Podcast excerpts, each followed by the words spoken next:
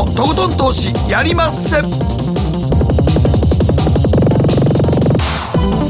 皆さんこんばんは。進行 MC の大橋ロコです。そして別スタジオ誠さん。はいどうも。皆さんこんばんは。北野誠です。そしてはい、番組アシスタントのケリーアンです。はい自宅からケリーちゃんも参加でございますはい、はいリモートです。はい ということでえそれぞれの場所からお届けしておりますけれどもえ今日はゲストの方もオンラインでの参加となりますさあご登場いただきましょう DZH フィナンシャルリサーチ常務執行役員和田仁さんです和田さんどうもこんばんは。こんばんはこんばんは。よろしくお願いします。はいご自宅ですねそうですね。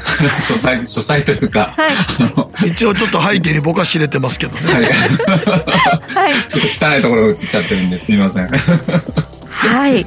さあ今週はねあのいろんな意味で、えー注目が高かったなんかあのマーケットはウクライナの、えーロシアによる軍事侵攻というのを心配してましたね。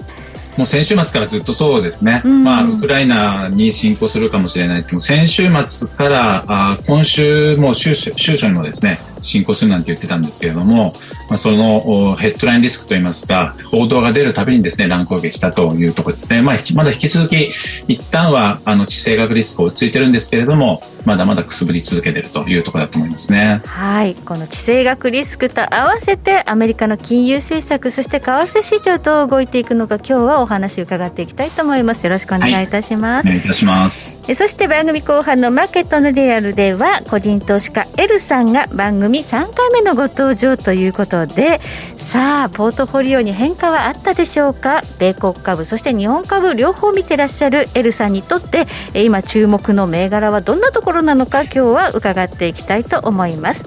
そして今日の皆さんからの投稿テーマは最近交通手段の変化はありましたか、えー国土交通省が1999年以来となる大幅な法改正を検討するというようなことで、えーもしかしたら運賃の値上げがあるかもなんていう話なんですが、コロナ禍でね皆さんの働き方それから、えー移動の仕方が変わったんじゃないかということでお聞かせいただきたいということなんですが和田さんなんか変化ありましたか？私も最近ずっと自転車ですね。あの最寄りの駅からといいますか。あの東京に着いてから、えっと東京駅とかあと私有楽町から築地の方まで行ってるんですけどはいあの今サブスクであるじゃないですか。あの都内の赤い自転車の NTT がでやってるやつですよ。はいやってますあれね1ヶ月で2000円で乗り放題なんですよ、うん。30分間の。でそれを朝東京駅からえー会社のオフィスまで自転車で行ってで帰りもオフィスから東京駅までも乗ってくるっていうそういうことしてますけどね、あそうなんですね、便利ですねサブスまあ、クで運動にもなるのでいいかなと思ってますけど。シェアリングということですね。そうですね。はい。はい。では今日は皆さんから交通手段の変化があったかどうか伺っていきたいと思います。誠さんはもう新幹線で行ったり来たりですもんね。でも僕はあのあれですよ。CBC ラジオの周り全部チャリンコですよ。えそうなあの僕はあの今3代目ですからもう。三代目。はい。CBC のあの東新庄東新庄 V3 って言われてる自転車に乗ってますからえそうなんだ。真っ赤なチャリンコで、はい、じゃあ名古屋を、えー、滑走っていうか滑走してますよ。名古屋の真ん中を、ま、名古屋のど真ん中の大きな公園通り自転車で走り回ってますよ。そうなんですか、うんもう雨の日は一番困るんやけど晴れてる日はほとんど。あそうでしたか。だって便利やもんチャリンコの方まあが小回りね。私もそう思います、車だとね駐車場探さなきゃいけないっていうのがそうそれもあるからね。ね。はい。はい。ということで自転車の人気があってねこの番組の自転車株上がってるなんていうご紹介したこともあ島のなんか全然高くなりましたよ本当に。はい。皆さんの交通手段の変化教えてください。番組の後半でご紹介をさせていただきます。ではこの後誠とひろ子の週間気になるニュースから早速スタートです。北野誠のとことん投資やりまっせこの番組は良質な金融サービスをもっと使いやすく、もっとリーズナブルに GMO クリック証券の提供でお送りします。誠とひろ子の週刊気になるニュース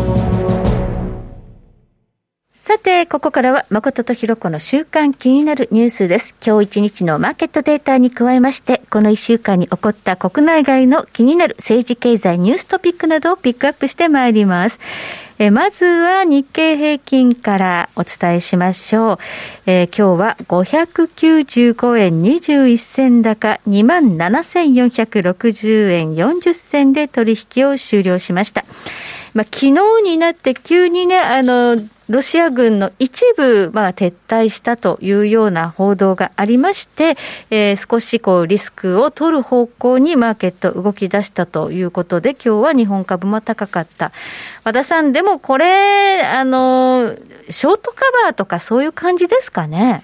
うん、そうですね。まあ、あの、先週末から、その、すぐにでも、もう今すぐにでもなんて話になってましたから、うん、えっと、それが昨日、ショルツ、ドイツ首相ですかね。えー、それとプーチン大統領で、えっ、ー、と、ドク、ドクロ首脳会談って行ったんですよね。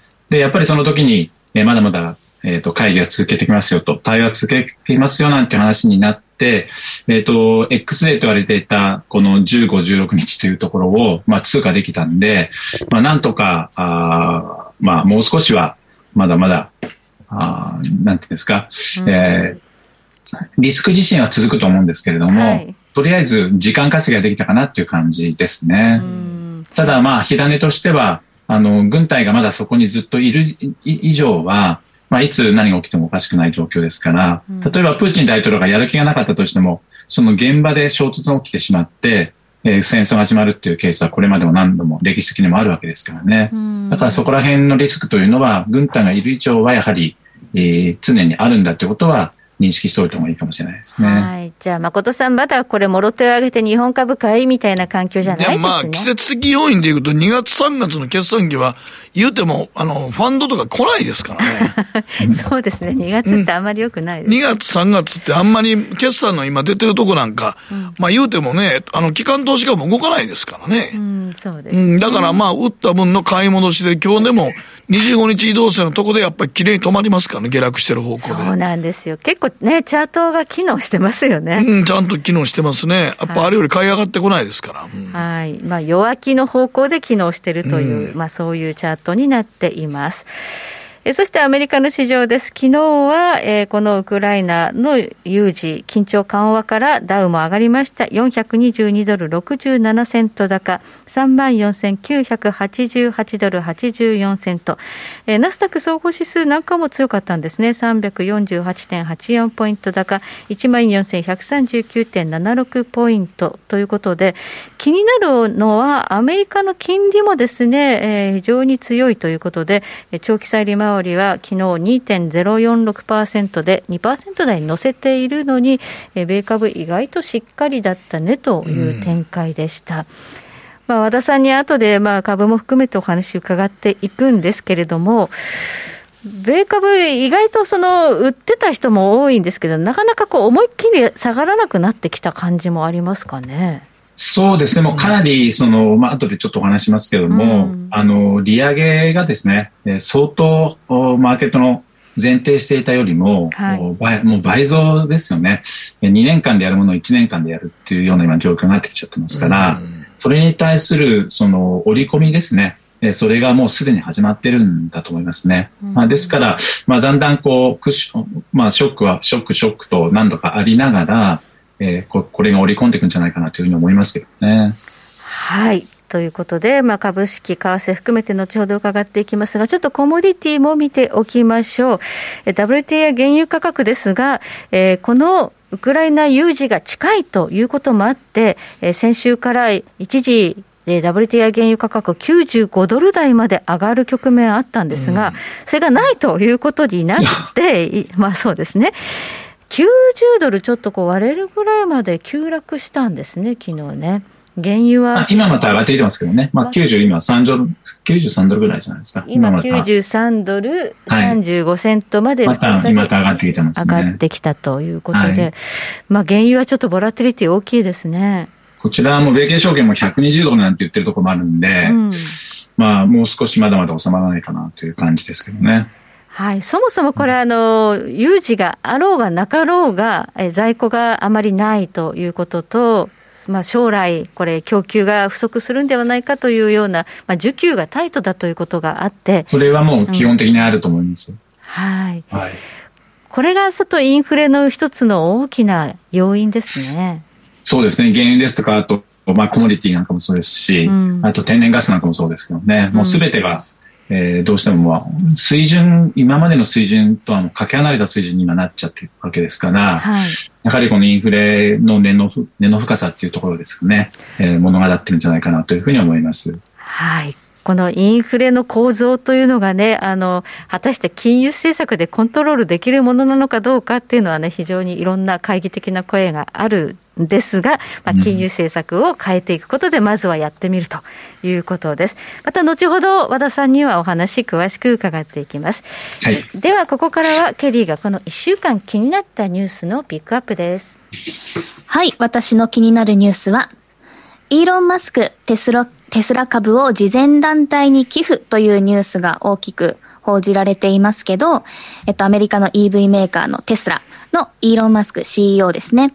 昨年の11月に保有する株の一部を慈善団体に寄付したというニュースはずっとあったんですが、その額がものすごくてですね、えー、およそ57億ドル、日本円でおよそ6600億円相当で、えー、慈善団体への寄付としては史上有数の規模というふうに言われています。まあ、あの、こういった大きな企業とか、あと個人でも、あの、慈善団体に寄付するという動きは、まあ、すごくいいニュースですし、で、やっぱ皆さんも知っているように、えっと、納税の対策ですよね。うん。節税ですね、うん、節税になるということだと思うんですけど、まあ、ただあのイーロン・マスクのこういった言動とかって本当に株価に大きく影響して、まあ、テスラ株が一時はあのちょっとミーム株っぽい、ちょっともて、もてはやされすぎてるんじゃないのみたいなことが、あの、コロナ禍の中でこう言われてたと思うんですけど、やっぱり、あの、影響力は大きいんだなと思いました。で、その要因としては、あの、テスラのチャートをちょっと見てみたんですけど、えっと、去年の11月の5日の高値の1222ドルから、えっと、2回少し、あの、値下がりしてるんですけど、今、またですね、922ドルと回復していて、そんなに大きな下落はないみたいなんですよね。まあ実際に売れてきてますからね、ちゃんと。そうですね。うん。うんテスラ社、うん、街でもちょっと見かける頻度が増えてきたかな？ですね、うん、日本でもたまに日本でもなんか意識高い系乗ってるよ。はい、ですよね。そういうイメージがありますけど。うん、だからやっぱり実実質が伴ってきたってとこあるからね、やっぱり。うん、やっとそうなんですね。最初はちょっとどうなの？みたいな、あの、企業としてどうなの？ちょっとみんなが、もうイーロン・マスクをちょっと神格化してる若い世代の個人投資家がアメリカでは多かった時期があったんで、いや、もうでもやっぱある種の、だから、ね僕らがね、昔若い頃にね、あの、孫さんを、僕らがもうなんか孫正義がやるんならっていうとこあったと同じように、アメリカの若者にとってはイーロン・マスクが何かするって言って、動くのはもう本当に若者にとってはまあカリスマやからね、やっぱり、ね。そうですね。うん、はい。ああなりたいと思ってる若者めっちゃ多いと思うよ、アメリカでは。そうですね、憧れなんですよね。はいうんうん去年株売っていいかなんてね、納税するから、納税のために売っていいかなんて言って断って売って、で、実際に少し下がるんですけど、下がりきらないっていうのはやっぱ根強い、まあ、買いが入るっていうことですよね。そうですよね。はい。まあ、これから世界中電気自動車に多分なっていくと思いますけどね、やっぱり。はい。ということで、えー、テスラのイーロン・マスクの言動には引き続き注意が必要ということで、まあ、仮想通貨にもね、いろいろと言及されてるっていうのは、ちょっとお騒がせな部分はありますけれどもね。うん、はい。以上、ここまで誠とひろ子の週間気になるニュースでした。この後、コマーシャルを挟みまして、マーケットフロントラインでは、和田さんにしっかりとお話を伺っていきます。北野誠のとことん投資やりまっせ。やりまっせって英語では？レッツはどうかな占いましたぞあなたの未来。えどんな？あなたは努力次第で大きな成功を収めます。ただし野菜中心の食事と早寝早起き適度な運動をして健康に注意なんだよ。母ちゃんのセリフと一緒じゃん。未来は自分で切り開く。株式 FX は GMO クリック証券。すると川上から、どんぶらこ、どんぶらこ、どんぶらこって何？桃が流れてくる音だよ。じゃあかぼちゃは？こ、天ぷらこ、天ぷらこかな鳥は？唐揚げこ、唐揚げこ。パパおやすみ。置いてかないで。頑張るあなたを応援します。GMO クリック証券。エミさん、どうしたの？僕最近考えてしまうんです。毎晩月を見上げるたびに僕の将来はどうなってしまうんだろうって、同時に思うんです。この虚しい気持ちに寄り添ってくれる女性がいたら、好きですってよくない？シンプルにわかりやすく。GMO クリック証券。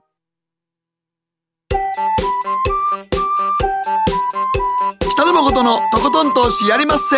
みんな集まる集まるよさて、ここからはマーケットフロントラインです。改めまして、GZH フィナンシャルリサーチ常務執行役員和田仁さんに伺っていきたいと思います。和田さん、改めましてよろしくお願いいたします。よろしくお願いします。さあ、今日のテーマです。FRB 要人発言、ウクライナ情勢、マーケットトピックスの裏側を読むということで、FRB の動向はもう本当に3月の FOMC 大大大注目ということで、えーこちらも重要なんですが、足元で先週から今週はウクライナ情勢というのがかなりマーケットを動かしましたね。そうですね。今、あの、二つの、今おっしゃってる通り、あの、二つの大きなトピックスで動いちゃってるんですね。で、一つはウクライナの、地政学リスクという、えーリスクオフの動きが大きな動きになりましたけれども、まあ、その、おもう一方で、やはりアメリカの金融政策っていうところが、もうかなりはっきりしてきてるんだというところだと思うんですね。はい。で、あの、昨年の12月の FMC の時点では、あの、ドットチャートなんかも出てましたけれども、2022年今年に3回利上げをやって、来年は3回で、2年間で6回の利上げというのが、FMC のメンバーの中央値だったわけですよね。はい。で、それが、蓋を開けてみて、年が明けて、えーたったの3週間ぐらいの間に、今度は、えーこの、今日実はこの朝方ですね、えー今夜、あ1月25、26の FMC の議事要旨が出ますので、非常にこれ、これでまた動く可能性あるんですけれども、えーこの1月の FMC でもう完全に倍増させたという状況なんですね。うん要するに、えっ、と、2022年、今年中に6回から7回ぐらいのもう利上げをやるというようなコンセンサスに、い一気にメインシナリオが変わってきてしまったと。要するに2年間で6回よよやろうとしていたのが、年が明けたらと突然ですね、1年間で6回も、もしかしたら7回するかもしれない。はい。そういう今、状況になりつつあると。だからこれ今、和田さんあれ、すごいインフレなんですね、そう考え。インフレもものすごいと思います。CPI でも7.5%そう、これだ、40年ぶりとかいう7.5出ましたもんね。はい。で、実はあの、マーケットの、今のマーケットを表す一番典型的な動きだったのが、実は先週のですね、木曜日、2月10日だったんですけれども、えーこの時はアメリカの1月の CPI 出まして、今、木野さんおっしゃったように、えー年率で7.5%というですね、歴史的な、えー高さになったと。うん。で、その高さになった後に、なその、それが出た後なんですけれども、ブラード・セントリース連議総裁。あそうそうそうまあ非常に高派でですね、知られてるんですけれども、ただこのブラード・セントリース連議総裁の昨年からですね、マーケットに非常にこの、えーメッセージを送ってるんですね。何回も何回も。はい。で、このテーパリングが早まるよって言ったのもブラード総裁ですし、すべてこの総裁が、えっ、と、市場にメッセージを送って、それを織り込ませてるっていうのが、実は昨年からの動きなんで。まあだから、ある種のスポークスマンですよね。そうです。もう、あの、スピーカーになっちゃってますね。ねで、だから、このブラード総裁の発言っていうのは、マーケットも非常に反応してしまうというところなんですけれども、で彼がこの10 2月の10日何て言ったかというと、7月1日までに1%の利上げをするって言ったんですよ。はい。で、0.5%の利上げも考えてる。うん。で、7月1日までりえー0.1%ということはどういうことかというとですね、うん。7月の FOMC の開催というのは7月26、27なんですね、月末。ということは、3月と5月と6月のこの3回の FOMC で1%まで持っていこうということですから、そうやって考えてみると、えー0.5、3月に0.5をやって、5月と6月に0.25ずつやれば1%になりますよね。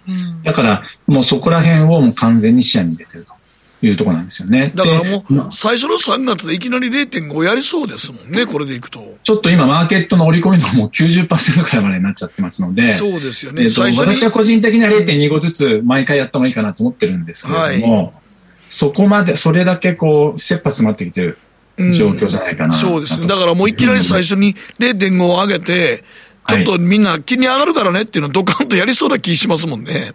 もうそんな状況になってきちゃってるんですね。ね今、うん。で、マーケットそこで、でですね、もう完全に、まあ、為替市場はそれほど大きな動きという形はありませんでしたけども、債券市場がちょっとですね、もうみんなぶっ壊れてしまったって言ってるんですね。で、2年債の、この日2年債のお金利が25ベース急上昇して、25ベースでちょっと私も記憶にないくらいの、リーマンショックえーのですね、前後の時のお乱高下した時のですね、ような、えー大相場になってしまって、えー急騰してしまったと。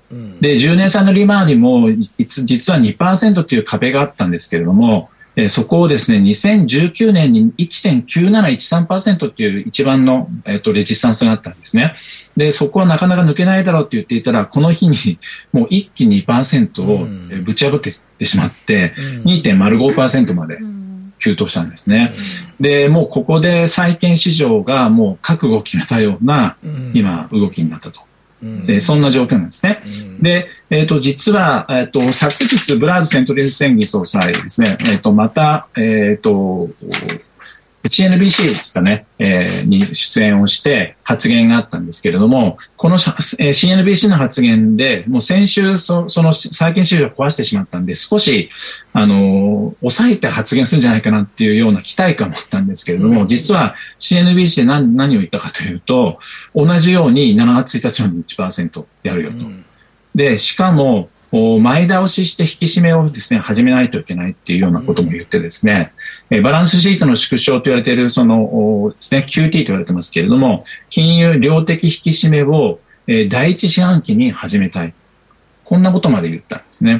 まあ、ですから結局、もう、あ第えー第二四半期ですね。第二四半期に始めたいと言いましたから、もう結局、その C5、6のうちにするかもしれないという形になってるわけですよね。だからもう、で利利上げを始めると同時にほぼほぼすぐにも、このバランスシートの縮小が始まる可能性が高まってきていて、もうマーケットとしてはやっぱりそれをですね、もうメインシナリオとして覚悟しなければいけなくなってきていると。はい。こんな状況なんですね。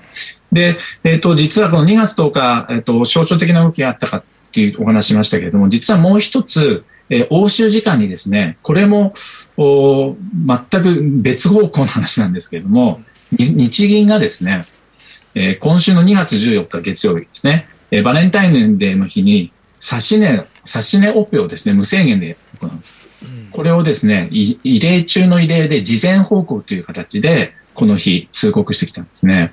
で、まあ、差し値オペっていうのは0.25%っていう、まあ、世界中今金利が上がってますので、日本の国債の金利も上がってきてしまっていて、えー許容、許容範囲の上限が0.25%。ですから、ここを上抜けそうな感じになってきたんで、もうお予防的にですね、もう絶対ここからは上げさせないっていう無制限で、えーオペをやるぞと。まあまあ、あの、決意表明みたいな感じですね。まあ、結局、あの、10 14日の日には、あの、何も応札がなくてですね、結局ゼロだったんですけれども、まあ結局は、えー世界中どこを探しても、お日銀以外ですね、こういった金融緩和を、量的な金融緩和を断固として続けようとしているところはもう、どこを探しても今ない。に日銀だけですよね、ももう完全に日銀だけですね。はい。だから、結局ですね、もう非常にわかりやすくなっちゃってきてるんですね。だから、180度日米の金融政策の方向性っていうのがうん、完全にかかわもう反対を向いてしまっていて、う。うんで、もう片や加速度を増して金利引き上げの方に行って走っていっちゃってると。でに日銀の方はもうずっと堅くなにそこにとどまり続けてるということですから、うん。もうどんどんどんどん距離が離れていってしまうと。うん。で、しかもですね、このバランスシートの縮小というのは、量的、もう完全な、ジャブジャブに量的緩和をやってきたわけですから、うん。それを正常化するということをやっていくんですけれども、えーっとですね、マーケット実は、あの、アメリカがこれまでですね、金利を引き上げ始めると、1、2ヶ月すると、そのドル、ドル、ドル高っていうのはですね、ピークアウトするっていうことを言ってる人がかなり多いんですね。はい。で、これ非常にアノマリーとしてよく言われてるんですけれども、実は私今回そうならないんじゃないかなと思います。うん。で、なぜかというと、全く金金利の状況が違っているとうん。いうところなんですね。で、どういう状況だかかっていうと、もう今までにない異例の金融緩和をやってきて、量的緩和をアメリカがこれだけ続けて、まあコロナの件もあってやってきたんですけれども、その中で、実はこの名目の金利も当然ながら、うん実質金利ですよね。うん実質金利という金利がマイナスの1%以上、以上というか、マイナス1%以下にですね、下げてたわけですよ。はいで、これのおマイナス1%以下に下がっていた実質金利の状態がずっと続いていて、それをおそらくプラスに持っていくと。要するに量的引き締めにすることイコール実質金利をプラスに持っていくという動きになってきているので、この実質金利がですね、上がっていくということは、ドルにとっては一番のドル高要因になるんですね。で、だから、えっ、と、ちょっとこれあまり知られてないんですけども、30年、30年の実質金利に関しては、すでにもう今、プラスになってる。はいで、10年債の今、非常にマーケット注目しているのが、10年債の実質金利がどこまで戻るのかということなんですけれども、今ですね、直近ではマイナスの0.4%ぐらいまで、もう半減してきて、半分までになってきてるんですね。はい。マイナス1%以下だったのが、今、マイナスの0.4%まで上がってきていて、まあ、これもおそらく、あの、私は個人的には、えーバランスシートの縮小が始まる前後をして、プラスになっていくんじゃないかなと思うんですけども、だから、ま、まだまだ始まったばかりですよね。で、本格的なドル高というのはおそらく、まだまだこれからも始まったばかりで続くんじゃないかなと。そんな風に思うんですね。だからそうやって考えると非常に、その方やリスクオフ的な動きが、このウクライナとかの象徴的な動きがあるんですけれども、方ややはり金金金利の状況という面では、非常にこの格差というのが、まあ、あの、ドルだけじゃないと思うんですけれども、円安という意味で、えものすごくそこら辺も大きくなってくるんじゃないかなという、そんなそんな感じでは見てますけどね。はい。去年の末から今年のまあ頭にかけてのアナリストの今年のドル円予想っていうのは大体120円っていうのが多かった印象なんですが、和田さんは120円というレベルをどうお考えですか、うん、まあ少なくとも100、120円では止まらないかなと思ってますね。止まらない。はい。チャートとかよく見てるんですけども、やっぱり120、少なくとも125円のとこですよね。だから2015年の時に125円の80あたりまでありましたから、やっぱりこの一番のトップのところは抜けていくようなマーケットになっていってもおかしくないんじゃないかなと思いますけどね。はい。まあ、金利差拡大は明らかということで、125円ぐらいは、まあ、もう余裕で目この指す。くらいはやっぱり見ておかないと、まあそれだけはっきりしたドル高相場になる可能性が高いんじゃないかなとうんいうふうには思っています。まあ一つ気になるのは、あの、あまりにも FRB による、この、引き締めですね、のピッチが早いということで、えーまあ、市場で今ね、囁かれている言葉にオーバーキルという言葉があって、えーやりすぎたことによって景気が悪くなり株が崩れてしまうというようなことがなったら、まあ、リスクオフで円高になるリスク、可能性はないんですか？という点において、和田さんはどうお考えですか？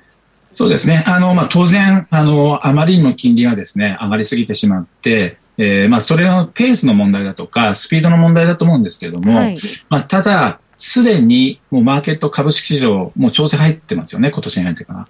特にアメリカの株ですけれども。はいはいで、まあ、ウクライナでおそのリスクオフになったっていうけけあの感じもあるんですけれども、本本源的には、もうすでに、えーもう調整に入ってきてると。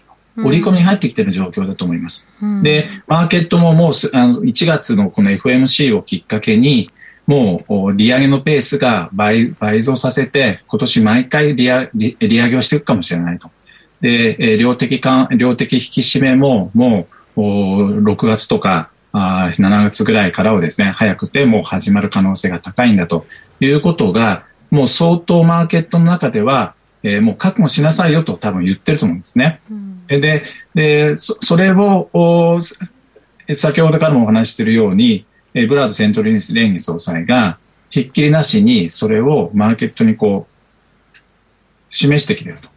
というところから考えると、もうそこら辺はですね、覚悟、もうマーケットもですね、今年に入って決め、覚悟も決めたんじゃないかなと思ってますね。まあ、だから、あのー、そういうふうになっていったとしても、金利が上がっていったとしても、えー、こちらのマーケットの織り込みというのが、もうすでに始まってきているので、えー、ここから例えば暴落とか、そういうことには多分ならないんじゃないかなと思いますけどね。おそらく私は個人的には7割ぐらいは株式市場の方は、えー、織り込みに入ったという感じですし、債券市場はもうこの前の2月の10日のですね、あのぶっ壊れた相場がありましたけれども、あそこのところでもう債券市場も覚悟を決めたんじゃないかなと思ってますね。だから、だからこそ2%というところを上抜けてきたんだと。そんなふうに思ってます。まあでも予定では多分今年ね、8回ぐらいやりそうですかね。そうすると。8回、えっ、ー、とですね、3月からもう、もう全部で7回なんですよ。7回。うん、FMC の会合が7回しかないので。あそうか。でも、それが0.25ずつではないかもしれないってことですよね。そうですね。0.25ずつ7回や、や、や、や、やるのがまあ普通、普通なんでしょうけども、えっ、ー、と、ブラン総裁の言ってるように、3月だけに初っ端の0.5やっておいて、あとは0.25ずつやっていくという可能性もありますよね。うん、そうです、ね、だから、トータルで1.75とか、そのくらいまでは、2%前後ぐらいの。前後ぐらいまでは1年間でやるだろうと。やるかもしれない。で、そこら辺までをマーケットが今急速に織り込みに入っているんだと思うんですよね。だからおお、一旦織り込んだ後のマーケットっていうのはかなり強いのかなという気はしてます。ね。まあでもね、ニューヨークの方も言うても半分、半年戻しぐらいしてるし、まあナスダックも3分の1ぐらい戻してるのは戻してるんで、はい。まあ、急速に織り込むのはちょっと乱暴かもしれんけど、まあ、ある程度、規則正しくこうやっていくんって分かると、まあ、それはそれで落ち着きますからね、まあ。そうです。目先がどうなるのかが分かってくるんであれば、例えば、もう毎回を0.25%引き上げるんだってことが、ほぼほぼマーケットが分かってるんであれば、もうそれはもうそういうものとしてやっていくしかないですから、ですからね。あの、そこら辺はですね、こう、なんていうんですか、えー、めちゃくちゃな動きになったりだとか。そう、またこれでまた暴落するとかいうことはもうないでしょうか、ね、まあ多分ないと思います。ただ気をつけなきゃならないのは、やはりウクライナの、あの、何いついつ何が起きるかわからないっていうですね、要するに、ヘッドラインリスクっていうのは、テールリスクなんていう言い方をしますけれども、戦争がいつ勃発するかわからないというようなテールリスクに関しての、その一時的な暴落だとか、急落というのは、まあ当然、この流れの中では可能性としてはありますよね。まあ、ただその、そこはやっぱり拾っていった方がいいかなと思いますけどね。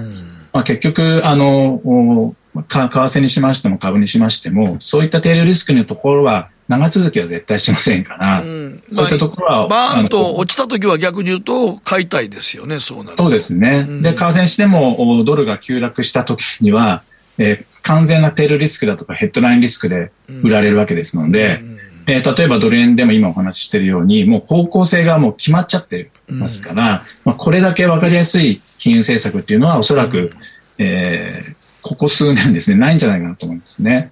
だから、えっ、ー、と、そこの基本的な方向性だけを間違えないでおけば、多分、えー、うまくいくんじゃないかなというふうに思いますけどね。はい。ということで、ドル円はもう125円では止まらない可能性があるのではということですが、クロス円も同じように、例えば、うん、まあ、ポンド円とか、キウイ円とか、買いでいいんでしょうか？うんまあ、そこら辺はど、まあ、一番ドル円が分かりやすいと思うんですけども、うん、ただあの、分かってるのは日本が基本的には両的緩和をずっと続けるんだっていうしばらく、はい、ということだけは確かですから、はい、えっと、その他の通貨が利上げをしていくんであれば基本的には黒線は下がらない黒田さんっていつまでやるっていう予定でしたかね？23年そうですね、そこら辺までは。自分がやってる間は多分、まだあと1年ちょっと。変わらないと思いますよ。1年ちょっとやね。だから、黒田さんは絶対それをね、量的緩和やってんのを引き締めるっていうことだったら、日本の株の方がやばいですからね。そうですね。うん。で、この前の、ちょっと一部で英語だけで出てしまったんですけども、うん、その思惑の記事が出ましたよね。日銀が、その、利上げの議論を始めるなんていうのが、うんうん、あの、一回出て、えっ、と、ヘッジファンドなんかそれ飛びついてドル円売ったんですけれども、うん。まあ、か完全なこの、なんていうんですか、やらかし記事といいますか、ロイターただの感想記事だったもんですから、うん。すぐ買い戻しになりましたけれども、うん。やっぱり、えーそういうことを言われれば言われるほど黒田総裁っていうのは意固地になる人なので、うん。多分自分の政策っていうのは多分変えないんだと思いますね。買えないでしょうね。で、そこまで、まあ、日本の物価が上がってるわけじゃないですから、うん。世界中ですね、これだけ大変だ大変だって言ってますけど、日本もで物価上がってはいますけど、うん別にどうっていうことはないっていう、ま世界のだですね、はい。インフレにアメリカみたいに社会の構造を揺るがすほど物価が上がってるわけではないですから、は全くないと思います。うん、アルバイト代がバカバカ上がっていくような構造でもないですからね。賃金も上がってないですからね。上がってないですからねはいはい、わかりました。ここまで和田仁さんにお話伺いました。和田さんどうもありがとうございあました。りがとうございました。野誠のとことん投資やりまっせ。みんな集まれ行かしていただきます。GMO クリック証券の CFD では、日本225や米国30など、世界各国の主要な株価指数、原油や金などの商品、レバレッジ ETF、リート ETF、外国株など、世界中の金融資産を買いからも売りからも手数料無料で手軽に取引することができます。今まで気になっていた世界中のあの指数、あの銘柄、あの商品に投資ができます。パソコンからスマートフォンまで高性能なトレードツールも魅力。CFD も GMO クリック証券。GMO クリック証券株式会社は関東財務局長金賞第77号の金融商品取引業者です。当社取扱いの金融商品の取引にあたっては価格変動などの理由により投資元本を超える損失が発生することがあります。お取引をする際は、当社のホームページや契約締結前交付書面にて、手数料などの諸経費及びリスクについて十分ご確認ください。北野誠のとことん投資やりまっせ。もう寝る暇ないわなのに肌ツヤツヤ、ツヤツヤ、ツヤツヤ。マーケットのリアルということで今日は個人投資家 L さんにリモートで出演してもらいます。L さん。こんばんは。よろしくお願いいたします。こんばんはですよろしくお願いいたします。3度目ということでございまはいして。。L さんは去年本を出版されまして、はい英語力、知識ゼロから始める L 式米国株投資で1億円ダイヤモンド社から出ているんですが、なんと発売5日間で増刷かかったということで、おおめでとうございます。私も読ませていただきました。素晴らしい。ありがとうございます。はい。エルさんというと、やっぱりこの本の印象で、米株、今、すごい積極的にやってるのかなということで、日本株もやってらっしゃるんですよね。そうですね。あの、まあ、日中は、あの、今、あの、コロナ禍で家におりますんで、んまあ、日本株大体いつも見てますね。うん。まあでも今、割とポートフォリオの比率はやっぱり米株中心なんですか？はい。もう米国、米国株が大体7割とか8割とか、ちょっと動きますけど、うんまあ、米国株が主、あの、主軸っていうのは変わらないです。うん。これはいつから米国株に移動したんでしたかね？えっと、まあ、実は米国株自体の取りあの取引自体は割とこう古古い古くでもやってたんですけど、うんうん結局元あの本にも書いてるんですけど元金融機関だったんで、うん。結局日本株とか全然できなかったんであー2019年に辞めた後にうん。2019年はあの日本株を結構一生懸命やりまして、うん。その頃はだから、にえっと日米が大体拮抗するぐらいのウエイトだったんですが、うんうんえっと、例のコロナ禍、コロナショックの時に、もともといろいろ研究してた銘柄にですね、うんまあ一気に振り向けて、今の大体ウエイトになっているとういうような格好です。うん。のあの、でも、もともと L さんの投資スタンス的に言うと、まあどうなんですかね。コロナがあったとかあんまりこの関係なかったんですかね。えっと、もともとですね、あの、まあ、あの、リーマンショックとかを経験していて、うん。結局全資産が半減みたいなことも経験しているので、うん。結局負けない運用、要はその、えっと、打たれ強いポートフォリオっていうのをずっと意識してやってました。うんうんなので、まあ、なんていうか、こう、連続増配株だとか、うん。掘りが深い銘柄だとか、うん要はあんまりこう景気循環とかに影響を受けないようなものに、まあ、主に投資をしてます。ああ、だから、まあ言うても企業業績がええとこちゃんとチョイスして、まあアメリカも日本もそうすると。うん。そうですね。あの、なんていうか、こう、具合が悪い企業の復活と、復活にかけるとかじゃなくてう、ん。もともと好調な企業に投資をすると。割とだから、そういう形ですね。米株なんかでも GAFA とかは普通に持っておられるんですか？はい。あの、普通にマイクロソフトとか、アマゾンとか、アップルとかには投資してます。まあ、初めて投資したのがそもそもアマゾンですね。まあ、私は本、本が好きなんで、うん。やっぱりその連想でアマゾンに投資しました。うんうんうんうんうんだからね、そんな中で、今、ちょっとね、あの、まあ、どうですかね、グロースとバリューの差が出てきてるじゃないですか。はい。その辺はどうお考えなんですか？そうですね。そういう意味ではちょっとその、先ほどの、あの、和田さんのところでもあった通り、うんちょっとこう、前代未聞の利上げペースみたいなことが、まあ、あったので、うん。さすがにちょっとこの成長株みたいなところは売られるだろうと思ったので、うん。まあ、そうは言っても、だから、もともとポートフォリオの中にある程度成長株が入っておりましたんで、うんそのあたりを少しこの処分しながら、うん。えっと、本の中でもご紹介した、いわゆる最強の10銘柄銘柄というですね、うん。例えばナイキとかビザとか、うん。ホームデポといった、そういったあの、まあ、あの、しっかりとした銘柄にあのシフトしてきております。だからあんまりその金利とかコロナとかの影響を受けにくい方にシフトしたんですね、そうすると。そうですね。あの、もう過去のトラックレコードがしっかりしていて、あの、要はまあ、あとはまあ、えーと P&G とか、うん50年以上増配してるとか、うん。もう、あの、全然気にしなくてもいいようなところを、あの、しっかり持っていると。うん。そういうような形になっています。あ割とあの、売買は頻繁にしてる方なんですか？えっと、日本株は売買が頻繁なんですけど、あそうなんやええあの実はあの、まあ、生活費の捻出なんかを日本株で結局やってる関係もあって、うん。あの割と頻繁なんですが、米国株に関しては、あまあ、そういう意味ではあのコロナショックの時にガーッとこう組み入れた銘柄を、えっと少しずつ、えっとへ減らして、うん。先ほど申し上げた通り、あの上位銘柄にシフトしたりだとか、うんあとはあの VIG というですね、バンガードのあの連続増配株を集めたあの ETF があるんですけど、うんまあ、そういったところにあの投資したりだとか、うんうんそんな形ですね。あということは、まあ、日本株は、あの、まあ、動かすことは、日中動かしたりはしてるわけですね、そうすると。そうですね。あの、例えばあの、昨日とかだと、リクルートが2桁のマイナスとかなってた、なってましたけど、うん。ああいう時に逆に買ったりします。ああ。ええそうなんや。こ今現在のこんな、この間みたいに、あの、売り上げがものすごく減ったソフトバンクなんかはどうなんですかね？ソフトバンクはちょっと今は持ってないですね。ああ、持ってないか。さすがに、さすがにあんだけ売り上げ減ったら無理ですか、やっぱり。うん。まあ、あの、投資したことはありますし、あの、ん孫さん自体は好きなんですけど、うんちょっと今は、ちょっとやめとこうかな。なるほど。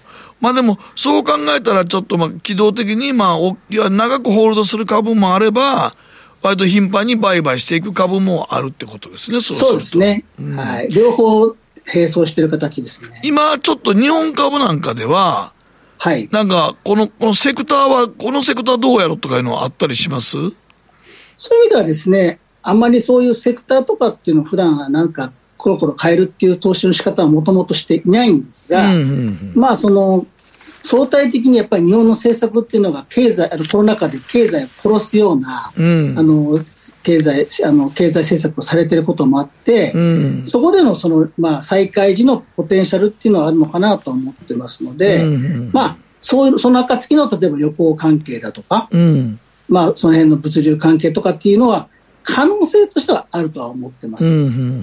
ただ、いかんせんそのいつになったらっていうのが読めないので、うんそうですよね。はい、このタイム、タイムラグありますからね。タイムラグがちょっと読めないのでいや、ですね。例えばまあ、アフターコロナを睨んでたとしても、それ買ってたとしても、じゃあいつ来んねんっていう話ですからね。そういう話ですね。うん。だからそれは資金を投入するにはちょっと時間的にもロス大きいですもんね、そうすると。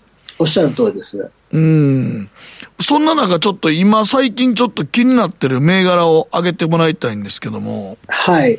まあ、米国株については、あの、その本で紹介した、まあ、最強の10銘柄っていうところがおすすめではあるんですが、うん。えっと、日本株でいきますとですね、うん足元、まあ、大きく2つああります。はい。あの、えっと、誰でも知ってる有名な企業と、うん。誰でもは知らない、ここ、あの、知る人と知る企業っていう形になります。うん。うん。で、まず、じゃあ、あの、知る人と知るっていうか、まあ、新しい企業っていうか、上場したばかりの企業でいきますと、うん。昨年の12月にですね、東証2部に上場した会社で、昨年の12月で、まだ上場したばっかりなんですね。はい。はい、えっと、湖北企業、湖北工業と言いまして、あの、湖、あの、琵琶湖の湖に、滋賀県の会社なんですけど、琵琶湖の北ですか、はい、そうです、そうです。東西南北の北。はい。はい。証券コードが6、え、なんだ、6524。6524。はい。で、この会社がありまして、この会社は何やってるかというと、あの、まあ、身近な、あの、スマホとかに入っているアルミ電解コンデンサー用のリード端子だったりとか、うん、あとその光あの海底ケーブルなんかのですね、うん、主要部品を世界で 50%, 50を超えるシェアで持っている、うんうん、まあ、あの、知る人と知る企業なんですね。えー、そんな会社が昨年の12月、また地合いの悪い時に 上場したんですね。ええ。で、その、まあ、会社が上場した時に初めて私も知って、うん、これはいい会社だなと思ったんですけど、ポンポンポンって株が上がってしまったんで、うん、あのこれはもう逃したチャートを見たら、なんかしばらくしたら、あっという間に倍ぐらいになってましたね。そうなんです、そうなんです。で、逃したと思ってたら、うん、えっと、今年になって、スルスルと下がっていたので、うんあの、ちょっと最近投資したっていう形になっていますね。これはやっぱり、あの、なんか事業内容がすごい面白い。はい。あの、もう、テまあ、あの、テクノロジーを持ってるってことと、うん、あと、その、まあ、先ほど、えっと、なんだ、経産省が2020年にグローバルニッチトップ企業100選という、日本の大、まあ、そういうグローバルのに通用するですね、ニッチの企業を選んでるんですけど、はいうん、その中にも選定されてるような企業なんですよね。おそうかそうか。だから、世界に通用する技術を持ったニッチな企業なんですね。そういうことです。あの、営業利益率が、例えば直近の決算で28%を超えてるとか、うん、すごい収益性も高い会社ですね。うんうんうんでも、今のところ上場したばっかりで一遍上がったけど、今現在落ちてきてるっていうところ見たら、まあ、これはもう当然地合いもあるでしょうし、はい。うん。なんか、あの、上場した時の値段ぐらいに戻ってきたってことは、そこからしばらくうねんのかなと思うけど、あんまりまだ気づかれてないんでしょうね、そんなに。そうですね。うん、多分、あの、まだ指揮法にも載ってないんじゃない指揮法載ってませんでした。調べたら指揮法載ってなかったですから。えー、はい。うん。だこういうような企業はちょっと面白い。今、今みたいにね、マザーズとか小型株市場結構みんな売られてますからね。ええー、うん。はい。もうマザーズなんか今持っててもみんな多分持っておられる方全員がそこどこやねんと思ってるでしょうからね、みんな。そうですね。うん。だからそういう意味で、ちょっとこういう企業面白い。あともう一つみんなが知ってるって言ってありましたね、はい、さっき。で、みんなが知ってるのはですね、あの、うん、まあ、何か材料があってとかいうことじゃなくて、誰でも知ってる企業なんですが、うん、はい。日立製作、日立製作所。日立製作所。はい。で、あの、もう株価が今安くなっていて、うんで、まあ、ご案内通り、日立といえば、その総合電機の代表代表格で、うん、まあ、昔だったらいろんなことやってるけど、まあ、あんまり株式市場では評価されなくて、はいはい、常に解散価値言われるかどうかみたいなぐらいの評価の会社だったと思うんですが、あの、ご案内通り、あの、グループ会社の再編とかもやっていて、はい、で、あの、CFO が三菱商事出身の方がですね、うん、あの、まあ、取り仕切ってたりしてですね、うん多分あのかなり、まあ、経営的にはですね信頼のおけるあの運営がされてるんじゃないかなと思って、はい、でかつ株価が今安くなってると、はい、まあ、そういうところですかね。おまあ、企業をちゃんと調べていくと、まあみんなが知ってて注目してないねんけど、実は中ではかなり変わってるんじゃないかと。はい。うん。いや、なんかかなり日立はいい会社ですよ。あの、再評価されてると思うんですけど、株価は今ダメですね、うん、ちょっとね。え、あの、まあ、うん今やったから本当に安くなってるって感じですね。そうですね、うん、はい。はい。日本株全体の地合いが良くないですもんね。まあまあ今、日本株全体がね、地合いが良くないから。はい、うん、新政権になって特にそう言われているという側面もあると。いうことで、ただ、いい株はこうやって探してみるとあるよということなんですね。えありあると思います。うん、ただあの、まあ、あの私の場合は、まあ、日米両方投してるので、はい、どっちだけとかじゃなくて、まあ、両利並みでどっちがいいかなと考えながら、うんうん、まあ、投資をしているという形になります。まあ、あのこの番組に出ていただいた前回から今回までの間で、やっぱりパフォーマンス悪くて外した銘柄なんていうのもあるんですよね。えっと、まあ、外した銘柄っていうのは、まあ、ありますし、はい、あと、まあ、ちょっと損したっていう銘柄なんかでいくと、はい、日本株の中で、小売株ですね。ちょっとだから、まあ、有料なんだけど、例えば、あの、普段利用しているワークマンなんかでも、はい、ちょっと、あの、実現損があったりとか、まあ、いうことは、ちょっと多少ありました。はい。ちょっとやっぱコロナ禍っていうのが影響してるんですかね、小売系は。そうですね。ただ、まあ、ワークマンに関しては、あの、引き続き持ってますけどね。あ、はい、そうですか。はい、いや、ワークマンは、なんやかんで、まあ、株価今ちょっとね、あの、一時期上がりすぎたんで、今修正されてるかなって感じやけど、相変わらず攻めの姿勢で結構売れてますよね。ええ、あの、ワークマンも、まあ、本とかも読んでいろいろ調べたりもしてるんですけど、まあ、あの、多分大丈夫だろうと思っています。なるほど。あと、あの、一般的には今ね、あの、インフレで資源系がね、注目されていますけど、ここら辺は注目されていたりしますか？えっと、そういう意味ではですね、あの、まあ、冒頭の中に総合商社株なんかも持っているので、うん、まあ、三井物産、三菱商事、あと丸紅といったところ、あと伊藤忠も持ってますので、はいはい、まあ、こういったところが当然あの今だと恩恵を受けるので、相対的に株価も今堅調に推移してますね。はい、バフェットが買った一角ですよね。はい。じゃあね。今だってバフェットってすごいなって改めて思うもんな。そうですね。うん、商社株、日本の商社株ね、わざわざ記載して、うん、はい、円で調達して買ったっていうことで、うん、同じような銘柄をエルさんも持ってらっしゃるということですね。はい。はい、素晴らしい。今でも、今の聞いたと結構何銘柄ぐらいいつも持ってるんですか？えっと、結構日本株はあの常時変動してるんですが、今、例えば直近だと30銘柄ぐらいですね。うん、あはい、でも全体のその資産で考えると、割とこう、セグメントして絞ってる感じはありますね。えっと、そうですね、だからイメージでいくと、うんうん、あのコアであんまり動かさなくて持ってるのは、そのいわゆる京都企業、京都本社の、はい、あのまあ、なんだ村田製作所だったり、はい、日本電産だったり、オムロンとか、はい、あと、まあ、京都企業じゃないですけど、信越科学とか、宝屋とか、はい、あのソニーとか、はい、ソニーなんかも仕事辞めてから買ってて、まあ、一時期倍とかなってましたけど、うん、まあ、そんなところがあのコアで持ちながら、うん、あの中古型のモノタロとか、はい、あのヘルメットの照英だとか、はい、まあ、先ほど言ったワークマンとか、うん、まあ、ちょっといろんなものをちょっと持ってます。はい、うん、ということで、まあえー、アメリカ株を軸にしながら、まあ、日本株は、まあ、生活費の、まあ、捻出も含めて少しこうポートフォリオを運用しながら売買も結構積極的にやられているということですね。はい。はい。今ね、あの、決算時期で決算端子見るのに忙しいと思いますけど、なんとなく印象どうですか、全体、企業？えっと、企業の業績は、うん、あの、いい、いい、いい、まあ、いい会社はそれなりにいい、あの、決算を出してるっていう感じですね。すただまあ、決算の出た瞬間の、その投資家の反応は、なんか、どうなのっていう反応も多くて、まあ逆に当てにならない反応をしてるなと思って見てますけどね。うん、そうやんね。なんか割とええ決算出てるのに、来競争がちょっと弱かっただけでめっちゃ売られたりしますからね。そうですね。だから逆にそこが。あこまで、あこまで売る必要あんのかっていうぐらい売ったりしてますよね。おっしゃる通りです。うん。やっぱちょっとこれは地合いが悪いというか、今、センチメントが弱いということですね。うん、でも逆にそういう時がチャンスですよね、拾うにはね。そういう時がチャンスですね。はい。うんはい、わかりました。え今日は投資家 L さんにお話を伺いました。どうもありがとうございました。ありがとうございました。北野誠のとことん投資やりまっせ。やりまっせって英語では？レッツラゴーかな。君は周りが見えてない。また怒られちゃったよ。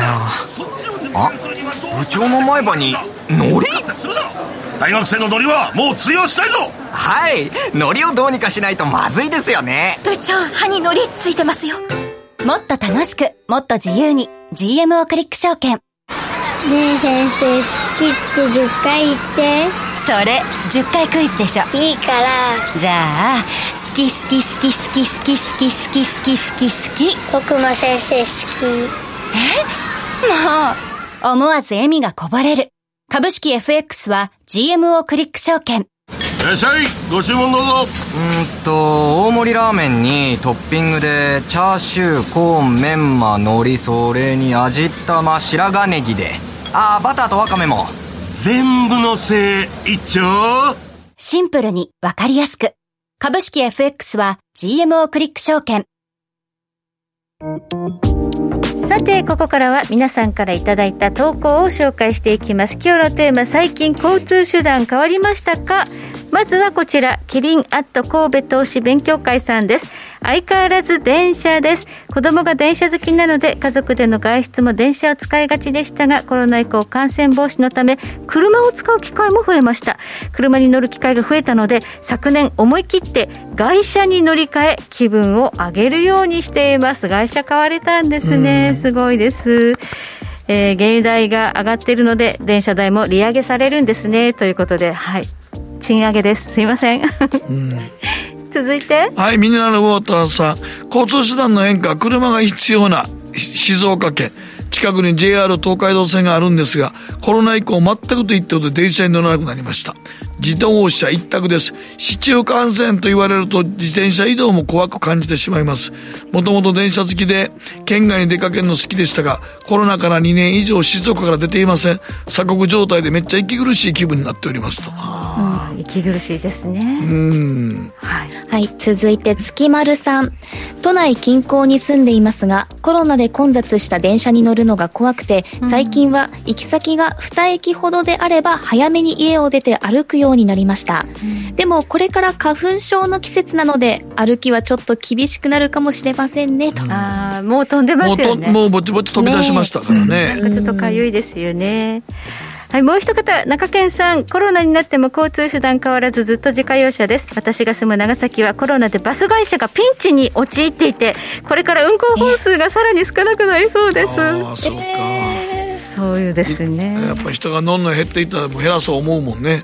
当然。はい。時計の針は23時26分を回っています。